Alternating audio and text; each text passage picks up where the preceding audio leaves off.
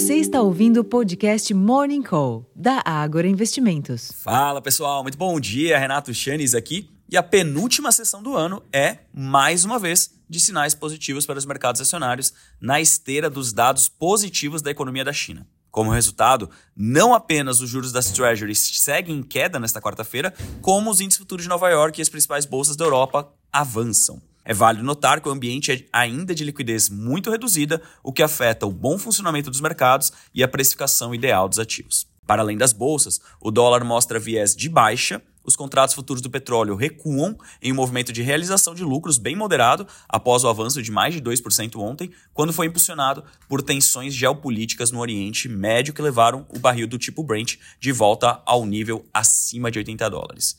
Finalmente, os preços do minério de ferro subiram pelo sexto dia consecutivo em Singapura, cotados acima de 141 dólares, refletindo o otimismo renovado sobre a segunda maior economia do mundo. Por aqui, a redução de 7,9% no preço do diesel, ou algo como 30 centavos por litro, a partir de hoje nas refinarias da Petrobras, tende a ser ofuscada pela reoneração completa dos tributos federais PIS e COFINS no começo do ano em um valor de 35 centavos o litro, não impactando, portanto, as expectativas de inflação. O que pode, porém, movimentar o mercado acionário é a divulgação da terceira e última prévia da carteira teórica do Ibovespa, válida para o período entre janeiro e abril de 2024. No documento, a B3 confirmou a inclusão da ação preferencial da CETEP, TRPL4, e a manutenção da ação do grupo Casas Bahia, BHIA3.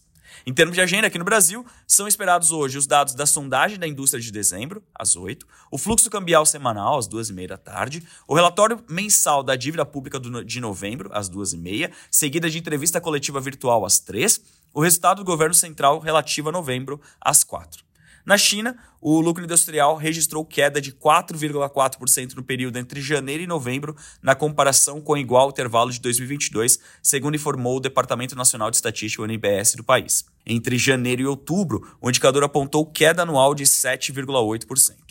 Em novembro, porém, o lucro industrial subiu 29,5%, também na comparação anual, ganhando força em relação ao avanço de 2,7% de outubro e marcando o quarto mês consecutivo de aumentos. Então, é isso aqui que está animando os mercados nesta manhã.